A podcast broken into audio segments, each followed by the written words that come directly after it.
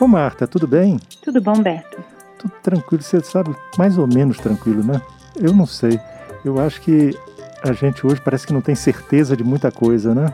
Certeza de nada, né? Nossa, parece ah. que tudo que foi construído já foi desmoronado de alguma forma, né? É, hoje em dia a gente tem poucas certezas, né? Se a gente comparar, por exemplo, a vida dos nossos pais e avós, eles tinham muito mais um caminho único, né, para seguir. Hoje você tem muitas opções, muitos caminhos, muitas escolhas é, a própria internet que abriu muito é, o conhecimento e, e, e, há muitas formas de viver, né? E isso tem um lado bom, mas tem um lado difícil também, né? Eu acho que o ser humano tem um pouco de dificuldade de lidar com isso, você não acha? Eu acho que antes havia um, um, projeto que era mais ou menos um consenso na sociedade, né? Você sabia que tinha que estudar, depois você tinha que escolher uma carreira e depois dessa carreira você tinha que casar, ter filho, virava avô e aí acabou. Hoje não tem mais nada disso, né? Você não é, tem essa, esse caminho marcado no chão. É. é verdade, você pode dar a vida hoje do adulto produtivo é uma vida de montanha russa, né? Tudo pode mudar e sempre tem uma escolha, sempre tem uma possibilidade. Você pode casar, separar, casar de novo, ter ou não ter filho, ser solteiro ou não. É, enfim, tem muitas. Isso é muito bom, sabe? Eu acho que essa liberdade ela foi conquistada com muito sofrimento e com muita batalha. Só que a gente tem que ter sabedoria para usar a liberdade, tem que lidar com ambiguidade, lidar com o peso da escolha. Porque quando a gente tem liberdade de escolher, a gente também tem responsabilidades. Pois é. Não, antes a gente atribuía aos outros, né?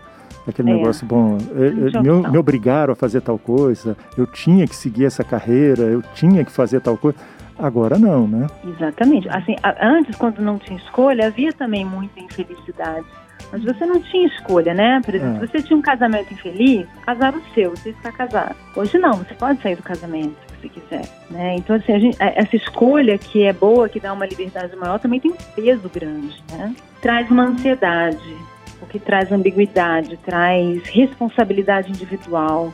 E outra coisa que traz também, a gente saber respeitar a escolha do outro, que não é igual a nossa. É, eu quero isso, mas o outro do meu lado, eu gosto de amarelo, mas o do meu lado que é azul. Pois eu é. quero fazer assim, mas o lado de lá quer fazer assado. Ok. Né? Esse, esse, poder respeitar, porque assim, a pessoa que faz uma escolha diferente da nossa, ela meio que mexe com as nossas certezas. É. E quando essa certeza ela é frágil, aquilo perturba. Porque o fato de que tem uma pessoa fazendo diferente bota em dúvida se eu realmente quero o que eu acho que eu quero. É, você fica então, olhando, olhando o outro para tentar encontrar um caminho para você, né?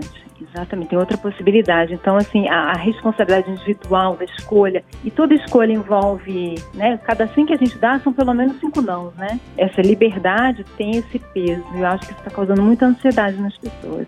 Não, e esse certo, né? Antes você tinha um caminho certo a trilhar.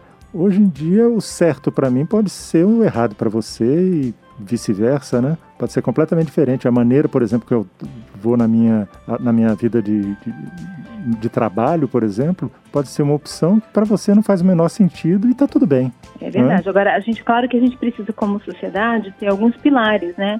De ética, de limite, ah, para a gente poder conviver com a diferença, com as escolhas, né? Também nem tudo. É, isso, é, isso é outra questão, né? Porque quando a gente tem liberdade, a gente também tem que ter parâmetros, né?